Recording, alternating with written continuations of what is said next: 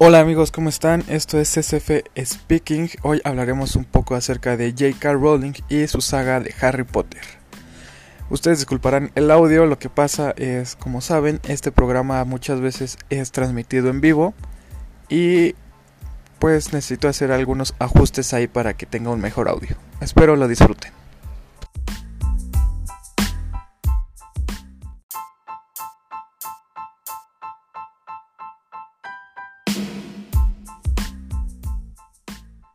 Pues bueno, ya estamos en vivo en Facebook y estamos grabando para la plataforma de Anchor. Eh, sean bienvenidos a este podcast o pretende ser un podcast eh, que llamé CCF Speaking en mi canal. Y hoy vamos a hablar de J.K. Rowling y tengo para eso a mi buen amigo Leo. ¿Por qué no te presentas, Leo? Bueno, hola, eh, soy Leonardo. Tal vez algunos de ustedes ya me ubiquen por el video que hice con Nick para su canal de Conciencia Fina. Soy el gay de confianza de Nick. Entonces, cuando él tiene alguna duda sobre la comunidad LGBTTIQ, y más, viene a mí, me pregunta y yo le digo, no, eso no lo puedes decir, o sí, está bien, y entonces ya habla él. Pues sí, justamente es como mi, mi guía en ese tipo de temas porque, pues bueno, son un tanto complicados y pues difíciles de entender para las, las mentes normales como las mías. Yo, yo invité a Leo eh, a, ese, a, ese, a ese video, lo pueden ir a buscar, está en mi página de Facebook o en el canal de YouTube que se llama Conciencia Fina, ahí sale el buen Leo, es el Joto Greñudo justamente. Ya no soy greñudo, actualización. en el video sí, ahorita ya no, que por cierto te queda mejor, bueno, te ves más, más bonito con tu, con tu cabello cortito, te queda bien, bien ahí. Gracias. Y actualización 2, me decoloré el cabello, ahora soy platinado. Ah, qué pedo. Ah, a ver, necesito ver eso. Yo también me lo quiero apuntar, pero no sé, todavía no, no he ido a comprar los, los productos. Ya, ya será. Es muy fácil. Sí, ya es, es cosa de cuarentena. Y de, y de jotos. Pues invité a Leo porque a él le gusta Harry Potter. Le pregunté y le vuelvo a preguntar que en una escala del 1 al 19, mm, ¿cuánto te gusta Harry Potter o J.K. Rowling? Mm, bueno, J.K. Rowling tiene más libros aparte de Harry Potter, entonces yo creo que solo juzgaría Harry Potter. Okay. Y en esa escala de 1 a 19 yo diría que un 19. Perfecto. Aquí podemos ver que a Leo le gusta 19 y a mí en lo particular no me gusta nada. Yo creo que le doy un, del 1 al 19 le doy un 2. Entonces esa es la, la primicia de este video. A mí no me gustó para nada Harry Potter, me da muchísima hueva. Y de, incluso ni siquiera sabía que la buen Rowling tenía más libros, imagínense. Entonces en esas estamos. Bueno, entonces creo que aquí cancelamos esto y... No, pues el chiste, el chiste es que me trates de convencer. Bueno, no, no creo que me puedas convencer, pero vamos a platicar acerca de, desde mi punto de vista, eh, con una calificación bajísima y el tuyo con una calificación altísima, por lo menos a Harry Potter. Vale. Entonces, como sabemos, o si no saben, la dinámica de esto es leemos, narramos la, la biografía y después una sinopsis de una sinopsis, ajá, de la saga de Harry Potter. Entonces, eh, siéntete libre de interrumpirme cuando quieras, Leo. Ok. Igual, de todas formas, yo te voy a dar la palabra en algunos momentos para que no se encime tanto el audio, porque el audio es un, es un desmadre en esta plataforma. Vale. Entonces, dice, Joan Rowling, nacida en, en Reino Unido el 31 de julio de 1965, es más conocida como J.K. Rowling. No sé si esto se llama, bueno, se puede manejar como un seudónimo. ¿Es la autora? Eh, sí, ¿no? ¿O cómo? Sí, es, es eh, su seudónimo y de hecho tiene, eh, lo usaba, es una cuestión de machismo, porque los editores creían que el nombre de una mujer no iba a atraer a, a un público infantil, entonces le pidieron que usara solo su inicial y que agregara otra inicial y su apellido. Ok, sí, justamente aquí dice, bueno, es una autora británica claramente porque nació en Reino Unido, eh, de la saga de Harry Potter, que posteriormente vamos a hablar de qué se trata.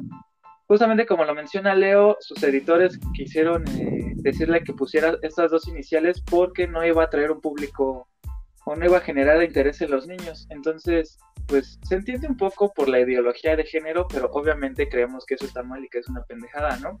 Entonces ella decidió utilizar el nombre de su abuela paterna, Caitlin, y por eso sale la K.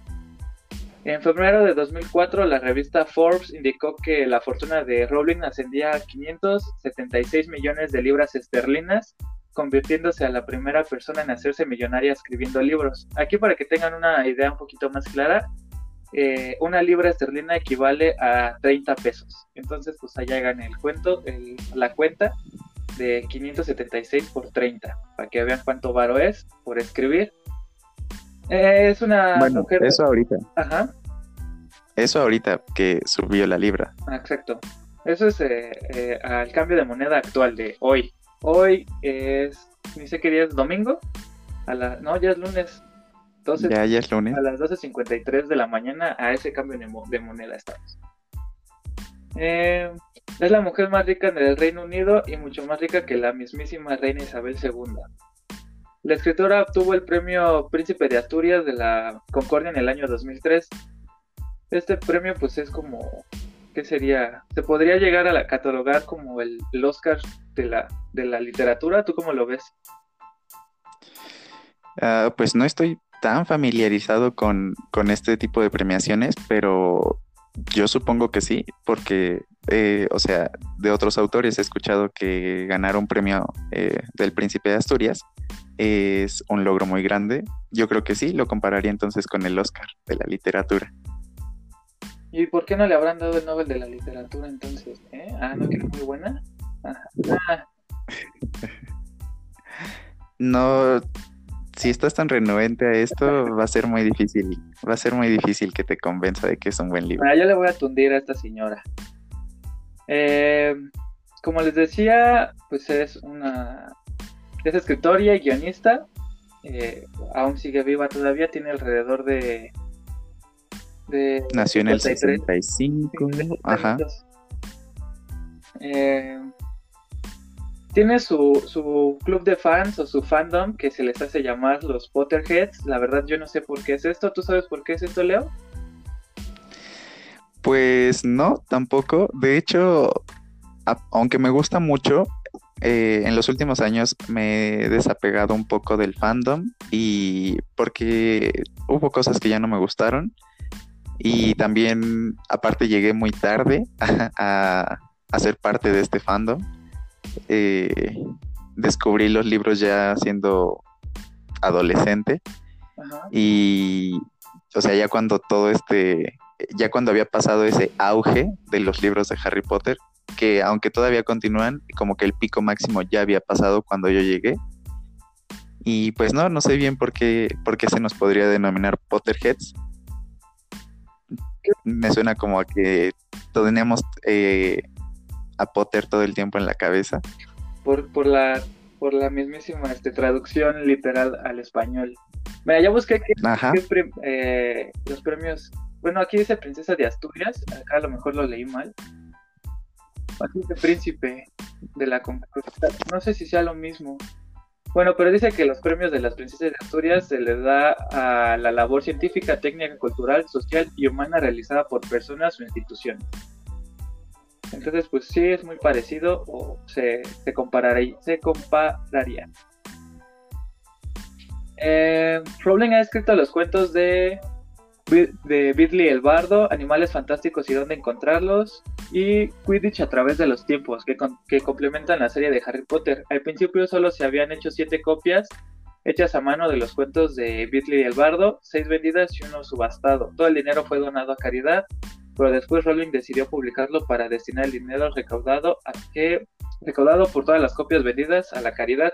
Este proyecto la llevó a, cabo con la bardonesa de Inglaterra. Ah, mira, sí ha hecho cosas, ah, cosas chidas. Sí, eh, se le considera una, una de las mujeres, o sea, como lo has mencionado, es, es la mujer más rica del Reino Unido y se caracteriza por su filantropía y porque ha destinado gran parte de su fortuna a obras de caridad. Como, ah, mira, no, no solo se lo queda como vaya banda de aquí. Pero eso está chido, y qué chido que se haya podido hacer este, pues millonaria con, la, con libros, porque se tiene una perspectiva bien, bien complicada acerca de los escritores y de toda, todo, el, todo el contexto que lleva a escribir, de que se van, a, se van a morir de hambre, de que no van a vender nada, de que van a ser pobres y demás. Y pues aquí tenemos un ejemplo de que pues eso no es cierto, o por lo menos es un caso particular de que sí se puede, sí se puede mm, avanzar y crecer de sobremanera. Ser exitoso. Tener un éxito con, la escritura. Entonces, pues ahí tienen un parteaguas de los que se quieren dedicar a, escribir, eh, a ser guionistas o a ser escritores. Eh, pues ahí tienen como el, panorama de hacer un ejemplo. Pueden aprovechar ahorita este tiempo de cuarentena para desarrollar la idea y empezar a escribir. Mira, aquí la, la buen Sandy nos dice que los libros que ha escrito que no son de Harry Potter no le parecen tan buenos. A Nancy tampoco le gusta Harry Potter y pues yo creo que pues yo creo que nunca lo va a leer a menos de que este podcast me, haga leerlo que es lo que se pretende. Y hola Omar, qué bueno que ya llegaste. Eso espero. Rowling escribió dos novelas eh, para adultos que nunca trató de publicar antes de que se le ocurriera la idea de Harry Potter. Eh, durante un viaje en el tren, según cuenta la historia. Según Rowling, al finalizar el viaje en tren ya tenía todos los personajes para el argumento de la obra. Cuando se divorció de su esposo portugués, que pues, vale verga se va ahorita, regresó al Reino Unido con su pequeña hija Jessica y, bueno, se divorció. Al conseguir que publicaran su libro, este fue un éxito enorme. Las ventas de los libros eh, la han convertido en una multimillonaria, como lo hemos mencionado, Después de publicar el cuarto libro, escribió dos libros cuyas ganancias se, dirigen al Comic Relief, una, una organización una ONG como se les conoce, entre otras contribuciones se encuentran donaciones a la investigación del tratamiento para la esclerosis múltiple, que fue la enfermedad que mató a su madre, y la saga de Harry Potter consta de siete libros, uno para cada año de la escuela, de la escuela que se llama Hogwarts. La publicación del quinto libro fue ah. retrasada. Ajá. No, no, adelante, adelante. La publicación del quinto libro fue retrasada debido a una demanda fallida de plagio contra Rowling por parte de Nancy. O sea que aquí vemos otro punto malo a la buena señora Rowling que posiblemente se plagió algunas cositas. ¿Qué tienes que decir al respecto de esto? que fue desestimado, como tú mismo acabas de leer, entonces no hay nada en contra de ella. Puede ser, ¿no? O sea, aquí haya tomado una idea de acá o de acá. O sea, sí, la verdad, no, no niego eh, que puede haber tomado ideas de, algunos otros autores, pero yo creo que cada, cada autor tiene su toque y, o sea, por mucho que haya visto algo y le pareciera bueno y decidiera tomar una parte de esa idea, finalmente ella terminó desarrollándolo de una manera distinta. Mm, ok, está bien, pues al final de cuentas eso no, no procedió y pues yo creo que igual a Nancy pues nada más quiso ahí hacer eh, bulla. A finales del 2003, Rowling fue invitada por el productor Russell T um, a participar en un episodio del programa británico Doctor Who aunque ella se sorprendió por la invitación, no lo aceptó porque se encontraba ocupada escribiendo el siguiente libro de el buen McGinn, Harry Potter. Eh, los libros tal cual de Harry Potter, pues todos empiezan con Harry Potter y entonces es la piedra filosofal, la cámara secreta, el prisionero de Azkaban, el cáliz de fuego, la orden del fénix, el misterio del príncipe y las reliquias de la muerte, eh, siendo publicados en el lapso de 1997 a 2007. Y tiene otro apartado de libros relacionados como una especie de, de complementos, llamaría yo, que es el de Quidditch, Animales Fantásticos, los cuentos de Beasley y el Bardo, Harry Potter y el legado maldito, que es el... y Animales Fantásticos y dónde encontrarlos, que bueno, se considera o es el guion original de la película. Estos dos últimos fueron publicados en el, 2000, en el 2016. Y tiene otros cuatro libros que no son relacionados con Harry Potter, entonces esos no los vamos a mencionar. De esto, mira, te puedo decir que yo en mi vida he leído algo de Harry Potter y en mi vida he leído algo relacionado, bueno, o de los libros relacionados con Harry Potter. ¿Tú, tú cuántos has leído? ¿Cuáles? ¿Y cuántas veces? Porque pues, se ve que los lees bastante. Eh, pues he leído la, saga original, los libros canónicos son llamados. Eh, los que mencionaste, de la piedra a de la piedra filosofal a las reliquias de la muerte. Eh, leí en digital Quidditch a través de los tiempos y Animales Fantásticos y dónde encontrarlos. Y me prestaron durante un tiempo el de los cuentos de Vidal el Bardo, pero pues ya lo regresé. Entonces solo tengo los, los, siete libros eh, originales los, el guion de Animales Fantásticos no, no me interesó como tanto comprarlo y tampoco el de El legado maldito. Ese creo que se disfruta más, es el guion de una obra, entonces creo que se disfrutaría más viendo la obra que leyendo el guion de la obra. Y pues varias veces los he leído. Siempre que ya no tengo algún libro nuevo, digo, pues bueno, creo que es una buena, es un buen momento para comenzar a leer Harry Potter de nuevo. Pues bueno, te digo, yo nunca he leído de estos. Mira, te voy a ser súper sincero. He tratado de ver las películas, pero nunca he visto una película completa tampoco. Solo creo que la que he visto completa es la del Cáliz de Fuego, y es porque están los juegos de las escuelas y demás, y pues está chido acá el que se arman acá los, los madrazos, pero no, en general no. Pues, pero así que digas, no me gustó. Eh, aquí es por, bueno, para entrar en, materia, ¿por qué no nos das una sinopsis así muy sintetizada de lo que es Harry Potter? Mm, ok. Mm, a ver cómo empiezo porque pues son es un niño, A ver, es un niño mago. Bueno, son sí, las personas eh, normales y las personas eh, magos, mágicas, el mundo mágico, algo así. Sí, bueno, eh, sí. Es, es la historia de un niño mago que crece con una con su la parte de su familia que no es no tiene magia, llamados muggles. En otros países se les denomina no magos. Em, y después cuando llega, llega a la edad en la que los magos comienzan a ir al colegio, pues hasta ese punto se entera de que es un mago y comienza eh, su educación mágica en este colegio que ya mencionaste, Hogwarts. Y pues es, es un mundo completamente nuevo para él.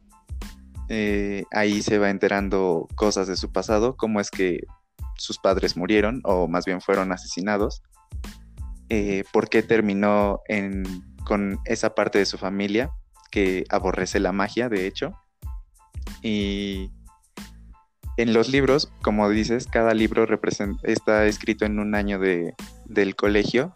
Son siete años en el colegio y cada libro se desarrolla en uno. Entonces va, pasando diferentes, pues digámoslo aventuras, porque es un libro de fantasía, ciencia ah, ficción. que eran reales. Entonces, no, ah, bueno, y, cada, cada libro es una aventura diferente, pero que todo gira en torno al mago que asesinó a, sus a sus padres. Que es este. Bueno, no gira, no gira en torno a eso, pero está relacionado con. Ajá, es Lord Voldemort, que aquí dato curioso, em, el nombre de Lord Voldemort es un anagrama. Eh, es, un. El, personaje compone su nombre porque su verdadero nombre no le gustaba, ya que su papá era un. era un no mago, era un mogol. Y el nombre de. el nombre original de Lord Voldemort en inglés es Tom Marvolo Riddle. Y aquí otro dato curioso es que el nombre cambia dependiendo el idioma en el que esté escrito. Por ejemplo, en, como digo, en inglés es Tom Marvolo Riddle, en español es Tom Sorbolo Riddle, en francés es Elvis, Tom Elvis Jedusor, todo va cambiando para que al componerlo se pueda, en el idioma correspondiente se pueda decir soy Lord Voldemort. Ok. O sea, el, ese güey que es malo es mamoncillo. No le gustó su nombre por ser eh, Aquí, aquí hay una parte, los, los que es una especie de clasismo, racismo, ¿no? Porque los que son magos detestan o eh, menosprecian a los no magos, ¿no? O algo, y al revés, ¿no? Como que es una... Ajá, ese es, es una... Ah, se me fue el nombre de, esta vez, una, digamos como una metáfora de, del racismo que existe. Porque, ajá, una analogía, no todos los magos detestan a los no magos. Hay quienes están a favor y hay quien... Para empezar, los, los magos están escondidos. Se decidió en cierto año eh, esconder a la comunidad mágica de la no mágica por la persecución que había. O sea, lo relacionan, a pesar de que es un mundo de fantasía, sí lo relacionan con la, con la historia y con el contexto mundial. Eh, entonces, los magos se esconden cuando empieza, empieza la cacería de brujas y deciden para evitarse problemas eh, esconderse todos completamente. Y aquí es cuando empieza a haber cierto odio de alguna parte de la comunidad mágica hacia la comunidad no mágica porque sienten esa parte que es que tiene ese odio, siente que debería de tener el poder y debería de someter a la comunidad no mágica, ya que ellos no tienen poderes. Entonces sí vemos aquí como ese racismo que hay, eh, así lo representa Rowling, eh, diferenciando a los magos y a los no magos. ok, ok. Bueno, aquí la pregunta fundamental es ¿por qué a ti te gusta Harry Potter tanto que tienes los tienes la saga y los has leído varias veces? ¿Por qué es que te gusta tanto a ti Harry Potter? bueno, yo puedo decirte, repito y reiteraré a lo largo de, lo que dure este, este capítulo. A mí no me gusta por nada Harry Potter. Me gusta la premisa de que es con magia y de que hay esta diferencia eh, racial, vaya, pero en sí toda la trama, pues la verdad no, no me atrapó. Te digo, intenté ver las películas y pues no, no me atrapó, mucho menos me atrapó, eh, o ni siquiera me ha llamado la atención leer el libro. Me gusta la premisa, pero no me gusta cómo se desenvuelve, no me gusta eh, cómo están desarrollados, por lo menos de lo que he podido ver, no me gusta cómo está desarrollado eh, Harry Potter, el personaje, el, el Squinkle vaya. No me gusta cómo está relacionado, cómo está desarrollado en la historia. Entonces, ¿Por qué a ti si te gusta o qué es lo que tú resaltarías de, todo este universo? Pues yo creo que mi gusto por Harry Potter empezó desde que era muy niño, cuando desde antes de los tres años incluso. A pesar de que, de que digo que llegué al fandom ya siendo adolescente, eh, desde que era niño llegaba a ver las películas, porque las películas, la primera se estrenó en 2001. Eh, entonces crecí viendo las películas y ya fue hasta que estaba yo en la secundaria que me compraron mi primer libro de Harry Potter, que de hecho fue el último de la saga, y me lo compraron después de que se estrenó la primera parte del final. O sea, vi, eh, vi la película, Las Reliquias de la Muerte parte 1, después leí el libro y como al mes se estrenó la segunda parte, ya el final. Entonces fue el único libro, fue la única película que ya sabía lo que iba a pasar o, que, o de la que ya tenía expectativas.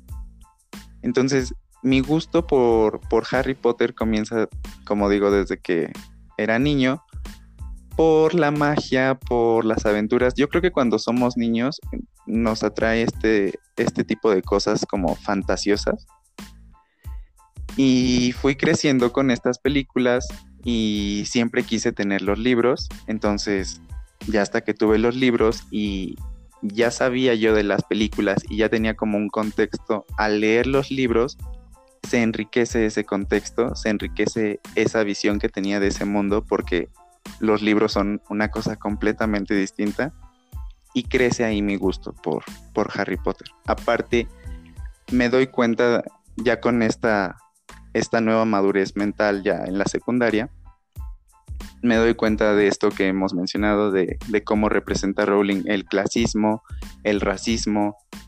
Eh, también hay toques sutiles de, de la comunidad LGBT que no están como tal dichos, pero están ahí entre líneas. Entonces, en ese tiempo que yo todavía estaba como descubriendo mi sexualidad y con dudas y con todo esto, los libros fueron, fueron como una representación de lo que yo era, pero que no veía en otras partes.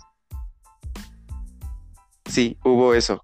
Lo que yo soy, lo veía ahí y no lo veía en otras partes. Entonces como que eso me conectaba más con los libros.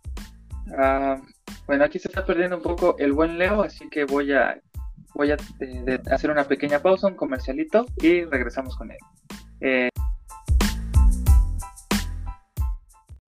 un aspecto particular y ya se conectó Leo como, como escucharon, entonces nos estabas platicando poquito, pero no importa, se rescata.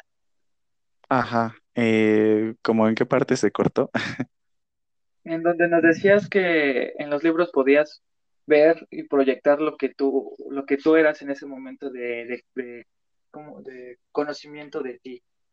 Ah, ajá, eso, eso fue como que lo que me hizo conectar más con los libros, que como digo, no está literalmente representada la comunidad ahí, pero tiene esos, esas, esos toques que hacían que yo me sintiera más representado y era lo que yo no veía en otras partes. Yo no veía representación de lo que soy en otras partes y lo veía en el libro. Y de hecho he encontrado mucha gente con el mismo sentimiento, gente de la comunidad que se siente muy representada por los personajes de, de los libros de Harry Potter, porque cuando los comenzaron a leer se dieron cuenta de lo mismo que yo. Ok. Oye, ese, es buen punto. Eso nunca lo, lo había contemplado. Y de hecho nunca me había dado cuenta de eso. Te digo, mi, desconocimiento a este, a este medio pues es grandísimo. Eh, les comentaba ahorita que te cortaste, pero sigue en el live, que a mí lo que me gusta o de lo que podría decir que sí me late, me late como los chavos, ¿no? Ya esto es de elegido, un pedo así. Lo que me gusta de Harry Potter es que los, los animales, los, los personajes, eh, hasta incluso mitológicos que hay, en la película de Animales Fantásticos, esa sí la vi. Este, creo que hasta fui contigo, ¿va? ¿O no? Mm, no, no, no fuiste conmigo. Con alguno de ustedes la vi, no me acuerdo. Fuiste con, otro guía de confianza. Con otro guía de confianza. Y ahí eh, tienen un diseño muy particular y como que muy bien pensado, por lo menos a mi parecer, de cada uno de, estos, eh, de, estas, de estos animales y y les dan cierto aspecto y ciertas características y cierta, ciertos poderes mágicos, se podría decir, de, lo que a mí me gusta tal cual de, Harry Potter. Es como que lo que podría decir que sí me gusta, aparte de, la paleta de colores que he visto que es bastante oscura, eh, es casi casi escala de grises verdes, algo así. Esa, esa paleta de colores también me gusta. Esas son como dos, dos, dos cosas, dos características que podría decir que órale va, por lo menos en las películas, que es lo que, que es lo que mis ojos y mi cabeza han querido conocer de Harry Potter. Sí, de hecho, cada película se va oscureciendo un poco más. Se empieza, la primera son colores muy, muy vívidos, colores muy claros, y conforme van avanzando las películas, se va oscureciendo cada vez más porque la trama cada vez es más oscura, de hecho. Mira, la, la Sandy, que también es fan de esto, dice que a ella de... Que es Potterhead también. Potterhead. La Sandy sí es bien Potterhead, también este, lee bastante. Yo, yo ahorita también, aprovechando este live, voy a invitar a la Sandy libremente para que venga a platicar conmigo, pero la acepte, porque pues también lee macizo. A mí sí. me gusta Rowling que Rowling va dejando detalles y elementos importantes para la historia desde el principio y a lo largo de toda la saga y después resulta que todo está conectado. Ah, sí, ese es, ese es un punto que solamente cuando lees los libros terminas de entender todo, porque las películas no pueden plasmar completamente el libro, no pueden, no pueden representar todo lo que está en el libro. Eh, no quiere decir que las películas eh, no sean buenas. Me gustan las películas y siento que pusieron lo, lo justo y lo necesario en cada película, pero cuando lees los libros sí te das cuenta de muchos detalles pequeños que tal vez no eran tan necesarios en las películas, pero en los libros terminan de conectar toda la saga y cosas que iba dejando así en cada libro se terminan conectando en una o en otra manera. Entonces, por ejemplo, eso que mencionas de, de cómo son los animales que, las criaturas fantásticas, es porque Rowling tiene, tiene un mundo mágico completamente bien definido, completamente bien diseñado, completamente estructurado, y te lo va contando de una manera muy única en la que de una u otra forma se va a terminar conectando todo. Por muy pequeño el que sea el detalle, va a terminar encajando la pieza. Aquí, por ejemplo, de algo que me, que me he percatado a lo largo de, esta saga, porque pues, es reconocida mundialmente, o sea, estar desconectado de ella sería imposible, pero hay algo que tiene que ver con Voldemort y con... Ah, ese fue el nombre del pinche director. ¿Cómo se llama ese ah, Dumbledore. Dumbledore, ajá, ahí hay como que un, un nexo, ¿no? Que se va desenvolviendo, incluso creo que se termina de aclarar en Animales Fantásticos, hay algo así, ¿no? Eh, no, hasta el momento en Animales Fantásticos no hay una conexión con Voldemort. Lo único que, que se sabe así bien, bueno, que se tiene bien, es que Voldemort nace en 1926 y la primera película de Animales Fantásticos sale, bueno, está ambientada en 1926, solo que ah, Voldemort nace en Inglaterra y la película se desarrolla en Estados Unidos. Ah, ok, ok, ok. Entonces, ¿alguno de estos eh, como nexos o estos detalles, te acuerdas de alguno o tienes alguno muy presente que haya sido como un, puente o se haya estado manejando durante toda la saga, así como muy especial? ¿Un puente entre Animales Fantásticos y Harry Potter o...? Ajá, o dentro de la misma saga.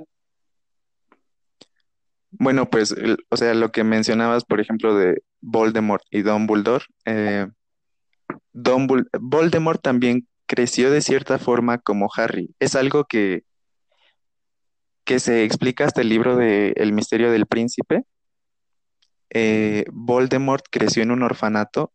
Su madre era bruja y su padre era, era un mogul, que de hecho no amaba a su madre, que estuvo con ella bajo la influencia de una poción. Y cuando dejó de estar bajo la influencia de esa poción, la abandonó. Entonces, Voldemort nace y ese mismo día muere su madre y queda él en un orfanato, lejos de todo el conocimiento de que era un mago también. Y justamente como Harry, se entera de que es un mago cuando cumple 11 años. Y el que se lo dice es Dumbledore. Entonces, Dumbledore le explica esta situación, le explica que él es un mago, pero también Dumbledore ahí se percata de que hay algo raro en, en Voldemort, que bueno, en ese punto era Tom. Eh, porque ya había ciertas actitudes de Tom cuando era niño, de ciertas muestras de, crueldad hacia sus otros compañeros de orfanato. Y como Tom se percata de que, de que Dumbledore ya sabía de esas actitudes, empieza a tener un recelo y empieza a, de hecho es el único mago al que le tiene miedo, porque Dumbledore es el que más lo conoce es el primer mago con el que tuvo contacto y el que nunca le quitó la vista de encima, el que conoce mejor sus debilidades. Por eso es el único mago al que le tiene miedo y es el mago, después de Harry, al que más ansía matar. Ah, por el, por el mismo miedo de que pues lo conoce, es como su, su talón de Aquiles, ¿no? Porque ese brother sabe dónde pegarle y cómo pegarle. Sa- Sandy dice que las reliquias son importantes. Yo ni siquiera sé cuáles son estas reliquias. Sé que es un triángulo, un círculo y un y una recta, güey, pero no sé nada de eso. ¿Qué, qué son esas madres? Ah, bueno, las reliquias son objetos mágicos Ajá. que según, de hecho, en el, en el libro de los cuentos de Vidal el Bardo, uno de los cuentos es la fábula de los tres hermanos, y ahí se relata que la, la muerte le da estos objetos mágicos a tres hermanos. Al mayor le da la varita de Sauco, que es la varita más poderosa. Al hermano mediano le da la piedra de la resurrección. En, en el símbolo que acabas de decir es el círculo, la varita es la línea. Eh, la piedra de la resurrección para atraer a los seres queridos de la muerte. Y al hermano más pequeño le da la capa de invisibilidad. Es el triángulo en el símbolo. Eh, no sé si, si Sandy lo, lo menciona porque em, algo que pasa en las familias mágicas, y más cuando son de ese tipo de familias mágicas que detestan a los muggles, es que se terminan casando entre ellos y terminan, eh, de alguna u otra forma, todas las familias mágicas terminan emparentadas. Entonces, estos tres hermanos tuvieron descendencia. La descendencia del hermano mediano, el que tuvo la piedra de la resurrección, llega hasta Voldemort. Y la descendencia del hermano más pequeño, del el que tuvo la capa de invisibilidad, llega hasta Harry. Entonces, de una u otra forma, Harry y Voldemort son parientes. Entonces No son sé si... norteños esos güeyes, porque pues entre primos, o sea, ahí se ven las mallas. Ahí se ve el conocimiento que tiene Rowling acerca de la, de la sociedad mexicana. Qué bueno que lo menciona. Sí, también. Sí, este, En- Entonces, entonces, bueno, no sé si, si es también eso, eso en lo que, lo que quería comentar Sandy con eso de, de las reliquias pues yo supongo, pues no sé, ¿cómo quieres que te diga? Te digo, yo le dije recta a la varita de... Y ya se me olvidó de qué era, de Sauco. de Sauco, esa madre. Este, dicen que cuentes algo del legado maldito. ¿Eso qué es? Ah, bueno, El legado maldito es, es un, es la obra de teatro que no es escrita por J.K. Rowling. Em, la verdad no sé bien quién, quién hizo el guion, pero ya después ella terminó em, aceptándolo y ya se considera como canon. En, en esta obra ah, se abarca más sobre la vida de los hijos de Harry y los personajes principales. Y el personaje principal aquí es el segundo hijo de Harry, que de hecho se llama Albus Severus, como el nombre de- el- del director Dumbledore y de otro de los, Severus Snape, uno de sus profesores, ajá, Severus Snape, que a pesar de que tenía cierto odio hacia Harry, eh, tuvo muchas acciones para protegerlo y todo se explica en las Reliquias de la Muerte, porque él estaba enamorado de la mamá de Harry, entonces después de su muerte juró protegerlo. Y cuando Harry se entera de esto, pues se le conmueve su corazoncito y también decide ponerle así a su hijo, ¿no? Ay, bebé. Y pues aquí también vemos que Harry decidió completamente el nombre de sus hijos porque, pues sí, tenía que tener algún error, ¿no? Y machista. Sí, o sea, su esposa, pues ya, ella los tuvo nada más, Ajá, o sea, ya es su parte. ajá, la, Quería ponerle, la esposa quería ponerle el nombre de, del papá de su, de su papá, tal vez, y, y y pues, fue mira, Harry el que dijo, no, se va a llamar como Dumbledore y como el profesor al que tanto odia. pero pues igual se repartió, dices, dices que tiene dos, tres hijos, igual dijo, pues este a ver, déjamelo a mí, y estos a ver, tú ponle uno, si quieres. No, todos se llaman prácticamente como personas queridas de Harry, nada más. Chale, bien, bien pinche opres- opresor ese brother. Bueno, y entonces, sí, entonces la, el legado maldito se basa en, en la vida de, de Albus Severus en Hogwarts. Y algo aquí que ya no me gustó tanto es que el, el malo, o bueno, en este caso mala, de, de este libro, de esta obra, es la hija de Voldemort, la hija que no fue reconocida por Voldemort, una hija que tuvo con una de sus mortífagas. Los mortífagos son los seguidores de, de Voldemort. Entonces, tuvo una hija con, con una de sus seguidoras.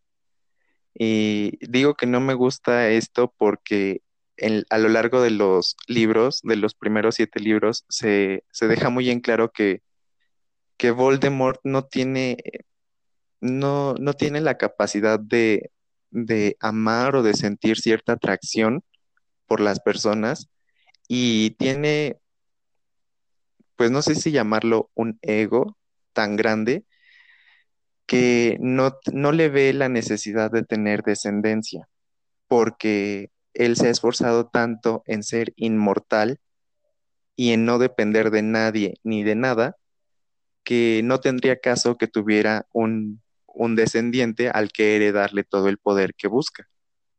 Entonces, ahí como, por eso muchas, muchas personas del fandom no están tan de acuerdo en que se acepte el legado maldito como parte de los libros canon, porque choca con muchas cosas que están escritas en los primeros siete libros.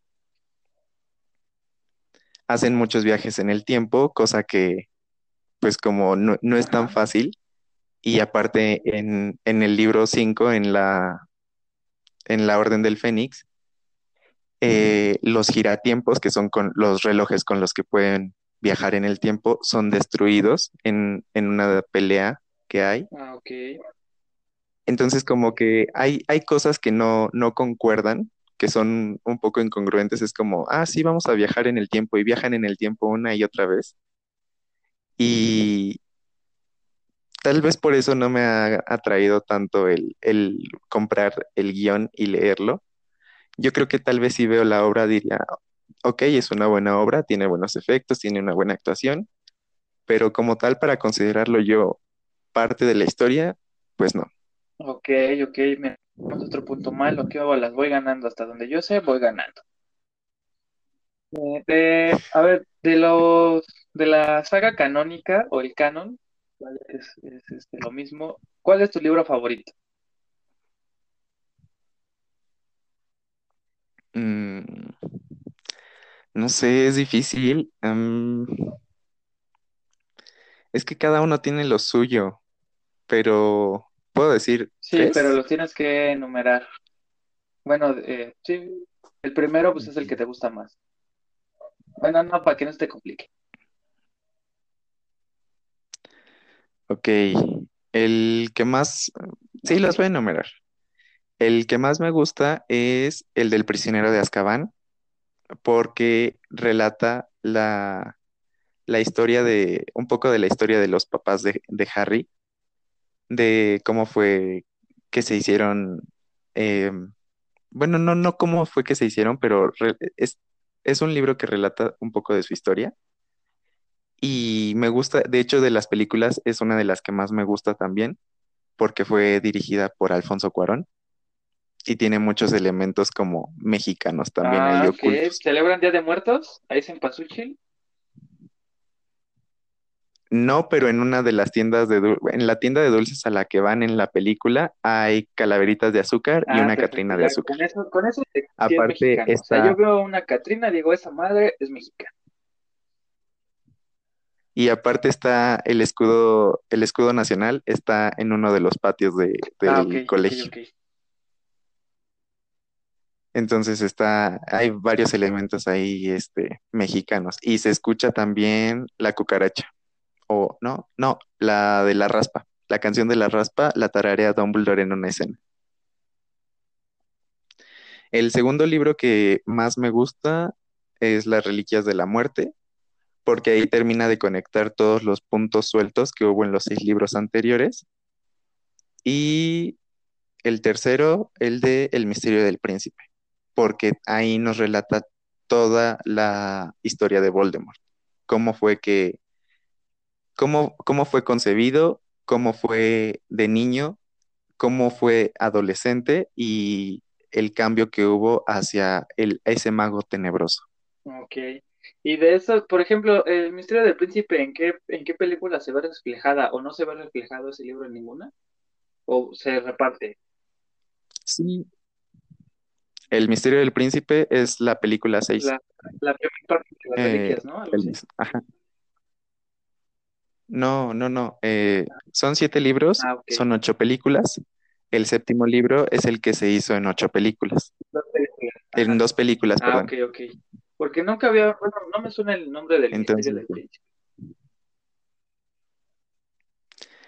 Ah, eh, sí, porque la en la traducción al español es El misterio del príncipe. En la- si tomáramos el nombre en inglés, que es The Half, The Half-Blood Prince, sería El príncipe The mestizo. House Blood. Ah, ok. Pues no me, no me suena. Entonces yo, yo pensaba que esa como que estaba repartida esa historia. ¿Tú, tú crees? No, no, sí tiene una película Mira, completa para ese libro. Vaya, ese Harry Potter cada día me sorprende más. Entonces, de, de estos tres libros, ¿crees que se haya reflejado bien en las películas? ¿Estás satisfecho con eso? ¿Con lo que se hizo en la, en la pantalla? Yo creo que el que, el que de esos tres, el que tuvo la peor adaptación fue El misterio del príncipe, de hecho. porque, como digo, en ese libro se relata toda la historia de Voldemort y es clave para entender por qué Voldemort es como es y, e- y también para entender la inmortalidad de Voldemort. Ahí se explica el por qué no puede morir. Entonces, en la película no terminan de contarlo todo tan, tan claro y por eso en las últimas dos, si no lees los libros, en las últimas dos puede haber cierta confusión. Ok. Entonces sí se necesita por lo menos un contexto, de, por lo menos una embarrada de contexto para poder eh, hilar bien toda la historia, ¿no? Sí, sí, sí es necesario. O sea, como te digo, puedes terminar de, de entenderlas si solo ves las películas, no hay tanto problema. Las últimas dos te van a costar un poco de trabajo porque en El misterio del príncipe, que es clave en la historia de Voldemort, no está tan bien explicado y eso se refleja al final en las últimas dos. Entonces sí, me he encontrado con gente que cuando ve las últimas dos películas termina preguntándome si entonces Snape era el papá de, de Harry o, o qué había ahí, que, que si Harry no podía morir también, que si él era Voldemort, cosas, cosas muy raras. Ok. Mira, aquí yo les pregunté que cuál era su libro favorito y va Harry Potter y el misterio del príncipe. Esa es Sandy. Mira, está, está que tú. El prisionero de Azkaban, El cáliz de fuego y el misterio del príncipe. Ok, entonces el misterio del príncipe se supone que es el, el libro más chido. O por lo menos de los que nos están escuchando, esos les gusta. Y también les pregunté qué harían ellos si pudieran tener magia. Y la Sandy dice que haría que su perrito viviera para siempre. Y Oh, Sandy, pero no podemos hacer eso. Tendríamos que hacer un Horrocrux y sería malo para, para el a mundo. ver, entonces no seas egoísta, Sandy. Aquí Aranza nos dice, usaría la capa de, de invisibilidad para muchas cosas y un changuito allá. Allá sabrá ella qué cosas se refiere, si son cosas eh, para gente adulta. Este es un programa familiar, por favor. Hermana, hermana, yo también usaría esa A capa de ver, ¿tú, tú qué harías en, si pudiéramos estar inmersos en este mundo? O que, sí, y que fueras mago, porque ser un no mago sería aburrido. Sí, qué aburrido no tener magia. Em, yo creo que si pudiera tener algún poder, sería el de la transportación, el de la aparición, el de la aparición y desaparición, porque me ahorraría tiempo, dinero y combustible. Yo no sé, a ver, si tuviera magia, yo creo que ahí, ahí en el, en la historia pues están dos gemelos que no recuerdo su nombre, pero hacen muchas travesurillas. Yo creo que yo sería, yo sería Los muy parecido a ellos porque pues utilizaría esa madre pues para divertirme, para quemar cosas, yo creo, para... Igual el de, el de aparición estaría chido para moverte acá en chinga de un lado a otro sin necesidad de, de un transporte para ayudar a, a la buena Pachamama. Le mandamos una bendición desde aquí. Sí, que apenas fue su Oh, día. ya se están poniendo tristes. Dice mi buen amigo Dave que ¿Por él usaría la piedra de resurrección solo para ver una vez más a su abuelito. Y ¿Qué se dice? dice Iván, ajá. ¿cómo se llama la escoba que vuela? Yo quiero una de esas, llegaría a cualquier lado. Ah, pues hay muchas escobas. Pues yo No sé, la, la segunda que tiene, la segunda que tiene Harry es la saeta de fuego, que se supone es la, la más veloz en el mercado de Sí, pero escobas. las escobas sí son tal cual para brujas, pero se ya se comercializaron, se volvió un monopolio o simplemente eh, existen las escobas para jugar y transportarse. Pues no como tal un monopolio, pero sí hay todo un mercado de escobas. Hay varias marcas y pues como en los automóviles que tienes diferentes modelos y de diferentes, de diferentes marcas y todo. Bueno, sí se les Pues llama marcas.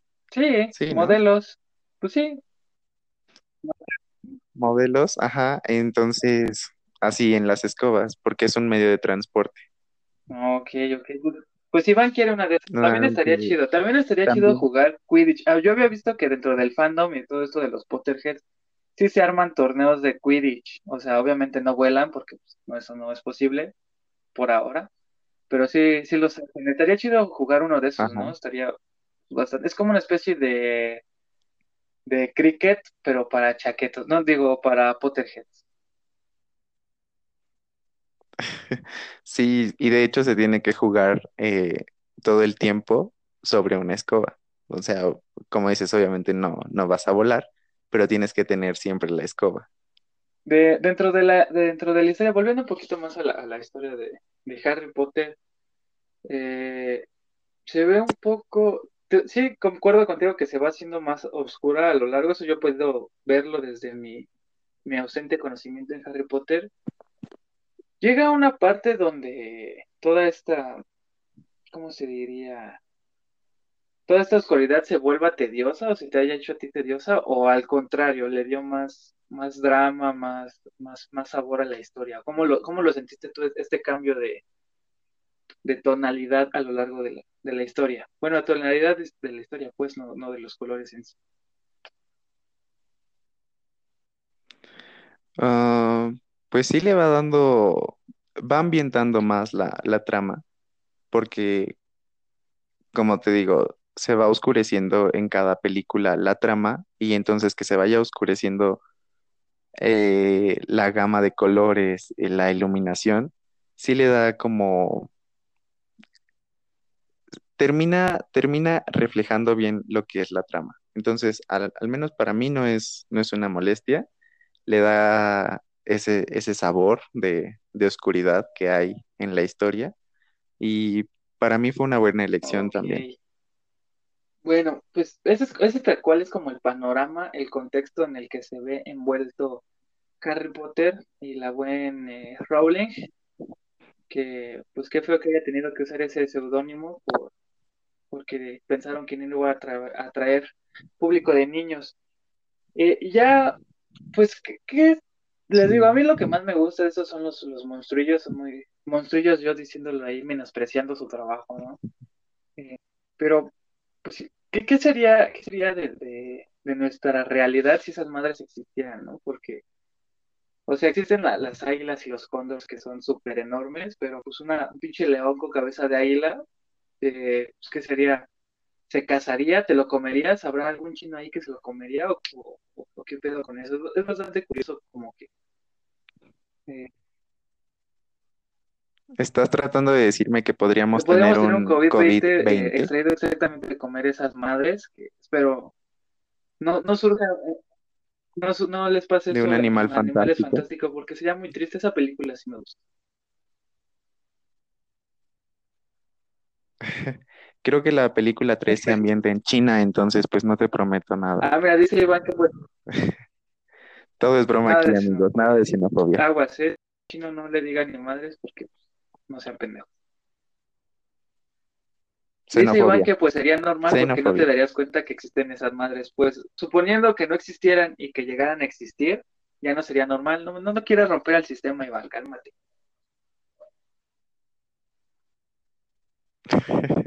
Iván es de los Iván es de míos. los tuyos, No ¿por lo qué? calles, por favor. Ok. Porque Bueno, defiende mi entonces, punto de entonces vista. invítalo a tu podcast, a que platique contigo, a ver si chuta. Vale, entonces ahorita me salgo. Vente, Iván, vamos a hacer Eh, nuestro ¿qué otra propio cosa es podcast. interesante? Hay, hay también estilos de varitas, ¿no? O sea, hay algunas que son más resistentes, tienen algún, no sé, me voy a ver muy ignorante, pero algún tipo de truquillo por ahí especial. Sí, sí, es que, bueno, como, como te decía, hay muchas cosas, muchos detalles pequeños que a lo largo de, de la historia como que van quedando un poquito desconectados, pero más adelante en otros libros o al final se terminan de conectar. Uno es el de las varitas. La, algo que debes de tener muy presente siempre es que la varita es la que escoge al mago. La Pero varita, ¿cómo que lo escoge? O sea, ¿por qué? ¿O qué? Como, sí, ¿cómo es que lo escoge?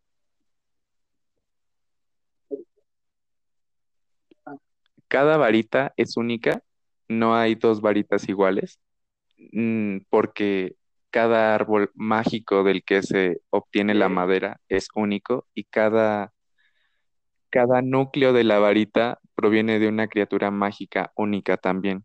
La varita se puede hacer eh, de diferentes maderas. Eh, la de Harry es una madera de acebo y tiene un núcleo de pluma de, la cola de un fénix, de un ave fénix. La varita de Voldemort, eh, la madera es de tejo y el núcleo es también de una, del- una pluma de cola de fénix. Y algo que, que se explica desde el primer libro es que las dos plumas provienen del mismo fénix. Ok. La pluma que está en la varita de Voldemort y la de la pluma de la varita de Harry provienen del mismo fénix. Y ese fénix Ah, pertenecía a Oye, Dumbledore. ¿qué, qué pedo con eso? Sí me saqué de, de- Ajá. me saqué de onda, chavos, con esa. Es- entonces, por eso es como que también la, a la hora de los madrazos, como que le cuesta trabajo al Voldemort, de la madre al Harry o algo así. Sí, eso, eso es una parte. O sea, también te digo, la, la varita escoge al mago y ten en cuenta la diferencia de edades.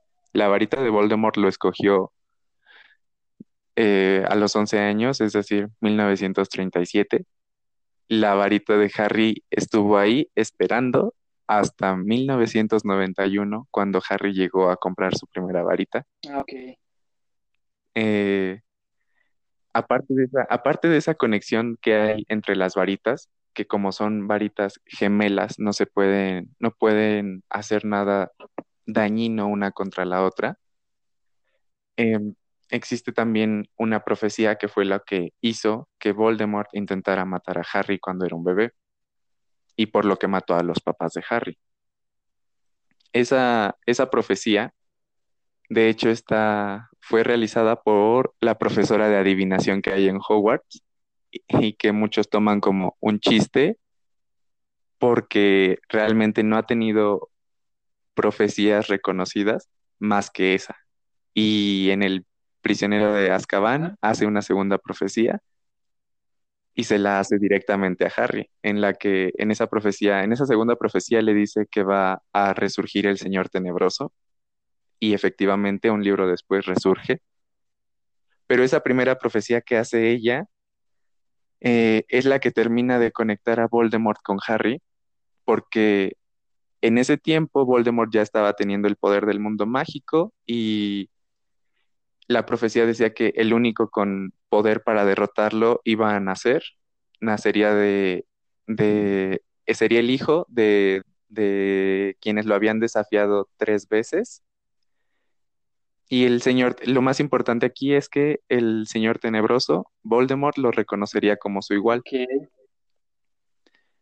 Eh, aquí, No, no, Ajá, no, ¿tienes estoy alguna pregunta, de, de cablear toda esta historia. Ahorita que decías que la edad, este, me puse a buscar unos datos curiosos, porque a todos nos mama el chisme y los datos curiosos. Y dice que cuando Voldemort murió en la batalla de Hogwarts tenía 71 años, o sea, ya estaba, ya estaba abuelito el brother. Estaba joven. Ah, Para los magos es una edad muy... eh, eh, pues, ¿cuánto un mago de esos güeyes? 71 años es joven. Dumbledore vivió más de Ah, 100 ya, no años. te escuchas, mi buen Leo. Y Ahí, eh, que aquí, no sé, ¿me escucho bien? Sí. Dumbledore vivió más de 100 Mm, ok, años. entonces estaba como, era como un chavorruco en ese entonces, el buen Voldemort. Sí, se podría considerar que estaba abierta y cadena como... de oro.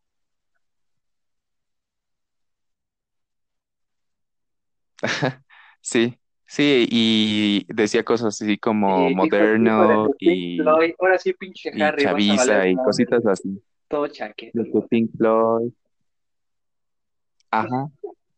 Sí, ese Ah, tipo de, de dato. usaba el. Quidditch es el deporte más popular entre brujas y magos, solo en Europa. En Estados Unidos, sin embargo, el juego, ¿qué? Wotpot es el, prefe- el preferido. No sé qué es esa madre.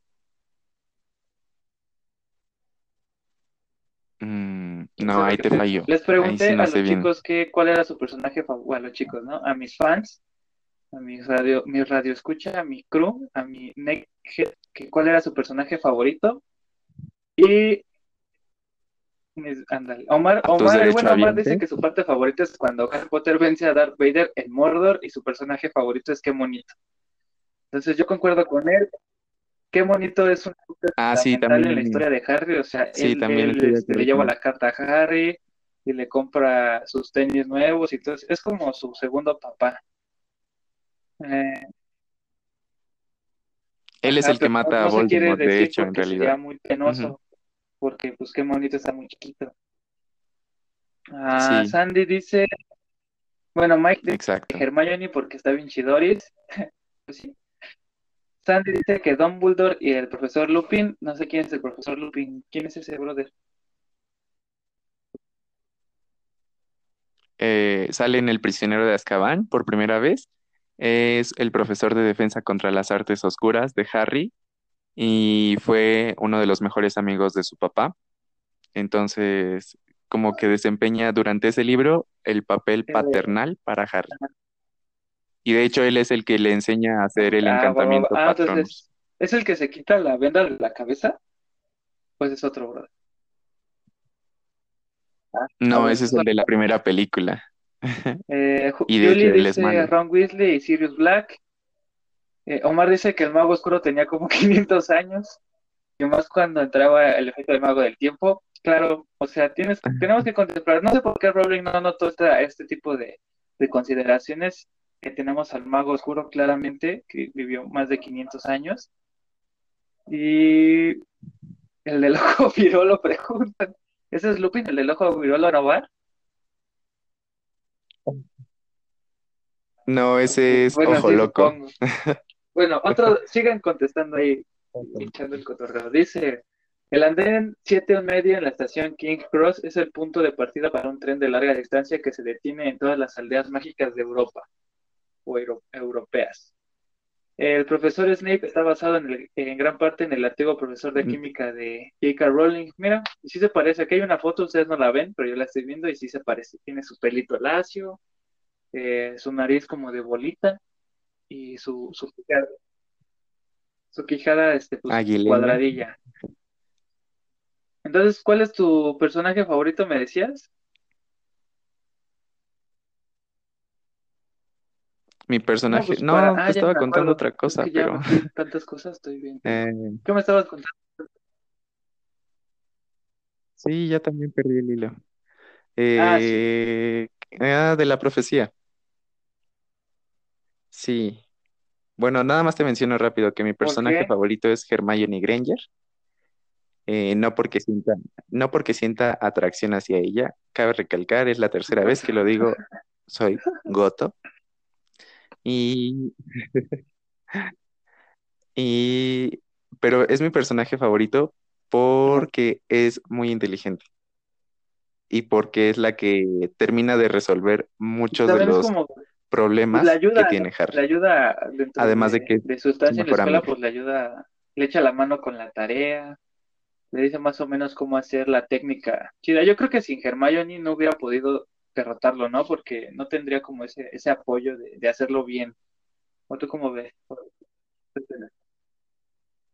Sin Hermione, Harry no pasaba del primer libro. Así de sencillo. Harry no pasaba del primer Aquí libro tengo sin Hermione. otro dato que dice, después de Hogwarts, Hermione trabajó para el Ministerio de Magia en el Departamento de Regulación y Control de Criaturas Mágicas para ganar más derecho para elfos domésticos y otras criaturas mágicas. Más tarde cambió el Departamento de Aplicación de la Ley Mágica y en 2019 reemplazó a eh, Kingsley Shacklebot como ministro. Ese brother, nombre raro. ¿Por qué no le ponen nombres de Shacklebot. reales? Es, estas, estas historias o estos eh, cosas que pasaron ya después, ¿sí se mencionan en los libros o es como algunas cosillas que va soltando ahí la, la, la escritora? Bueno, Rowling. ¿O sí se menciona? Eh, hay algunas cosas, hay algunas cosas que sí las va soltando, por ejemplo, eso de, de que Hermione llegó a ser ministra de magia.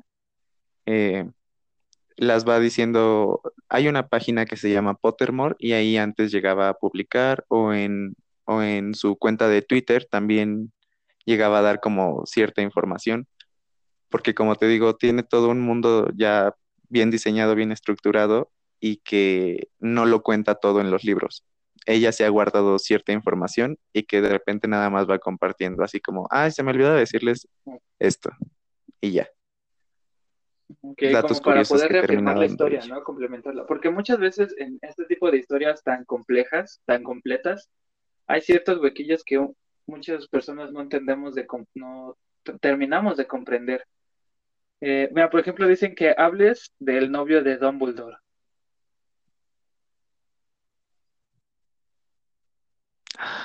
No, bueno, mm, no se sabe si, de verdad fueron novios. Eh, aquí es donde entra Animales Fantásticos y dónde encontrarlos. Eh, el antagonista de esta película es Gellert Grindelwald o Grindelwald, eh, y él conoció a Dumbledore en su adolescencia, ya casi adultez. Los magos se, se consideran adultos a partir de los 17 años. Sí, de hecho fue en su adultez porque ya tenían 17 años Ajá. en el pueblo donde vivía Dumbledore. Y la, la historia de Dumbledore es, eh, tenía dos hermanos, eh, un hombre y una mujer. La, su hermana, cuando era niña, es atacada por unos niños muggles porque la vieron haciendo magia. El papá de Dumbledore ataca a esos niños y lo encarcelan. Entonces, la hermana de Dumbledore crece con miedo de hacer magia y se convierte en una, en una obscurial, es decir, una, una niña maga o, o niño, una persona con magia que reprime su magia. Al hacer esto, tiene ataques repentinos de magia que son muy destructivos. Y en uno de esos ataques mata a su mamá por error. Cuando, cuando. Dumbledore tiene, ajá, cuando Dumbledore cumple 17 años es cuando pasa esto y se tiene que hacer cargo ahora de sus dos hermanos y ahí es cuando conoce a Grindelwald. Él había sido expulsado de su colegio, él no iba a Hogwarts, él iba a otro colegio en Europa también, que está en, no se sabe bien su ubicación, pero es en el norte de Europa. Se describe como un lugar muy frío, que se llama, am, es, es la escuela de hecho que sale en el Cáliz de Fuego, Durmstrang. Y es expulsado de ahí porque practicaba magia oscura. A pesar de que es una escuela que se caracteriza por tener magia oscura, ya como que era demasiado oscura para los mismos de la escuela y dijeron, no, aquí ya no, gracias. Conoce ahí a Dumbledore y empiezan a hablar de las reliquias de la muerte. Dumbledore lo veía como una forma, querían las reliquias de la muerte para sacar a los magos de, de su escondite, digámoslo, y para poner a los magos encima de los no magos, de los muggles. Y Dumbledore lo veía como una forma de liberarse de la carga de cuidar a sus hermanos, aunque Grindelwald lo veía simplemente por poder. Y para ellos las reliquias de la muerte eran lo que les iba a dar ese poder. Entonces ahí Dumbledore termina desarrollando pues un sentimiento de amor y lo que se dice es que Grindelwald en realidad solamente estaba usando a Dumbledore para Ah, conseguir o las sea, reliquias. aprovechada la señora. Así son, así son todos esos, así Sí, son todos esos gotos por eso nunca se, Ah, pero igual y sí, nunca se confirma que hayan así son todos esos gotos de aprovechados. ¿Cómo? Algunos. Pero pues igual Mm, y sí, pero algunos, igual y sí, eh, sí fueron este noviecitos, algunos. pero no se quiere decir para que se quede en suspenso por un tiempo. No, O sea, Podría ¿va a llegarse a ver en películas? alguna de las siguientes ¿Va a haber más películas. libros? ¿Va a Sí, haber más de ese. Ay, qué hueva. Digo, qué padre, qué padre para que a todos los que nos gusta Harry Potter lo podamos disfrutar otro poquito. Eh, libros no, tal vez eh, llegue- se lleguen a publicar los guiones, así como el guion de Animales Fantásticos y dónde encontrarlos, pero faltan otras tres películas de esa saga que van a terminar de contar la, la historia de, de Grindelwald y Dumbledore. La última película, de hecho, se va a ambientar en 1945, que coincide con el fin de la Segunda Guerra Mundial del mundo no mago, y de hecho que se dice que Grindelwald apoyaba a Hitler otro dato curioso. Eh, entonces lo que se piensa es que esa última película va a terminar con el duelo final entre Dumbledore y Grindelwald, en donde Dumbledore le gana y ahí es donde Dumbledore Ah, gana la la que le varita Sauco. regalaron, la que le dio la muerte a uno de esos, de los tres hermanos. No, qué pedo. Ajá, Y pues esa varita supongo que es la más esa poderosa, varita. ¿no? O de las más poderosas. Sí, sí, se le considera la varita más poderosa y de hecho como está relacionada con la muerte de muchos magos, eh, es la única varita que está hecha de Sauco. Hay un refrán de magos que dice que no Que se hagan varitas de bueno, cosas de magos. de magos. Nosotros somos gente normal y no sabemos Cosas de magos, sí. Mira, Omar dice, eh, te apoya en tu idea, que ciertamente Hermione eh, pues fue pilar esencial, porque Harry, Harry está bien tonto, si no fuera por Hermione se habría muerto luego, luego. Sí, o sea, pues eso es más que Totalmente. según yo. Ah. Se dan cuenta que, Santi dice que si se dan cuenta que nadie dijo que su personaje favorito era Harry y eso pues es el protagonista. Eh, y pues, ah, un dato curioso, sí, es bien castrocito Harry. A mí también me cae medio mal ese güey. Es como Sí. que, ves que sí está pendejo. Y está como chaqueto. Entonces, es como de, ay, este güey otra vez. Eh,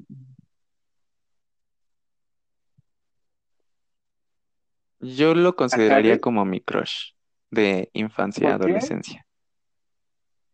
A Harry, sí. No sé, la descripción del libro me parece muy ¿En el libro te parece muy atractivo? ¿Te lo imaginas chido?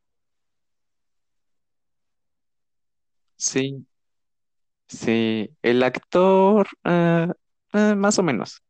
Pero en el libro me gusta mucho la descripción. Entonces es como, como ese Y pues, bueno, crush ficticio. ya le dimos vueltas y vueltas y vueltas a el marco referente a Harry Potter, entonces yo creo que es momento de terminar con esto. Igual ya son las 2 de la mañana, ya tenemos que irnos a mimir porque mañana tenemos clases y ¿tienes clase a las 7? Sí. A las 7. Ay, pues perdóname. Así es. Puedes, puedes No, dormir gusto, 5 fue horas un a gusto estar gusto, aquí no hablando de. Harry Yo, Potter. yo este, pues dormiré como unas, mm, ¿qué será? No sé, porque tengo clase a las 2, pero así que digas, uy, un buen de ganas de- que tengo de tomarla, pues no. Entonces ya veremos horas me despierto, pero por lo tanto ya es muy tarde. Eh, te agradezco, Leo, por venir de nuevo a, a participar conmigo en lo que estoy haciendo y qué bueno que sabes de Harry Potter porque pues yo estoy bien pendejo y pues la verdad sí, como que sí me interesó eh, eh, este mundo mágico, yo creo que por lo menos voy a ver las películas, Leerlo. ya será cuestión de que me atrapen. Y ya si es así, eh, espero me puedas prestar uno de tus libros si no eres muy envidioso.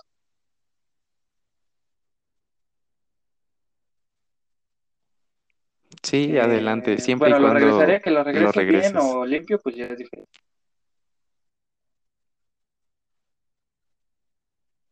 Nah, no te preocupes, ya están Entonces, pues, bastante Leo. destruidos de sé si varios quieras eh, decir algo por último, si quieres que te vayan a dar like a tu foto de perfil para que seas famoso y bello, o lo que sea, eso se va a guardar para siempre.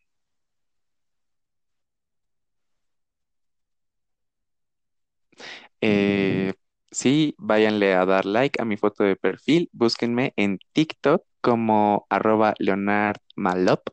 Eh, próximamente ya estaré subiendo más TikTok, solo que la tarea no me lo ha permitido. También búsquenme en Instagram, igual estoy como arroba Leonard Malop. Y ahí subo varias, varios Ah, videos de, de las recetas Leo que, cocina que hago con frecuencia. postres principalmente, creo. Bueno, lo que yo he visto son postres y pues cocina chido. O sea, sí se antoja la comida, no Leo. Bueno, a mí no se me antoja Leo, la comida sí. Hay personas a las que se les antoja Leo.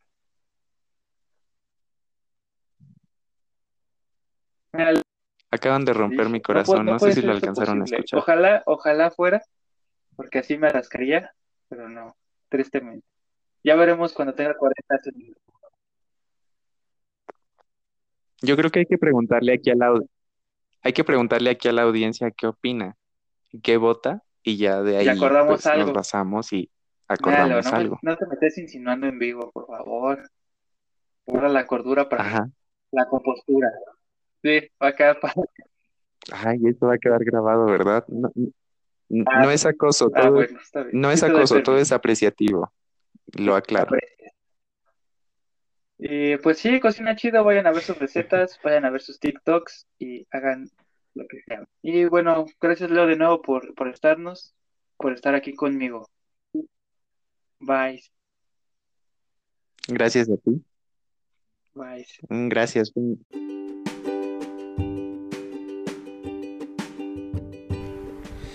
Y bueno, esto fue lo que platicamos con el buen Leo Leonardo Marín, eh, gran colaborador por lo menos de mis proyectos, eh, siempre que lo invito acepta. Y esta vez también vino a platicarnos. Como se pudieron dar cuenta, soy un total ignorante en la saga de Harry Potter y pues sí me animó un poco por lo menos a introducirme a este nuevo mundo. Esperemos sea así y si lo leo ya se los estaré comentando desde mi perspectiva. Así que ya escucharon también nuestras redes. Nos vemos pronto. Besitos.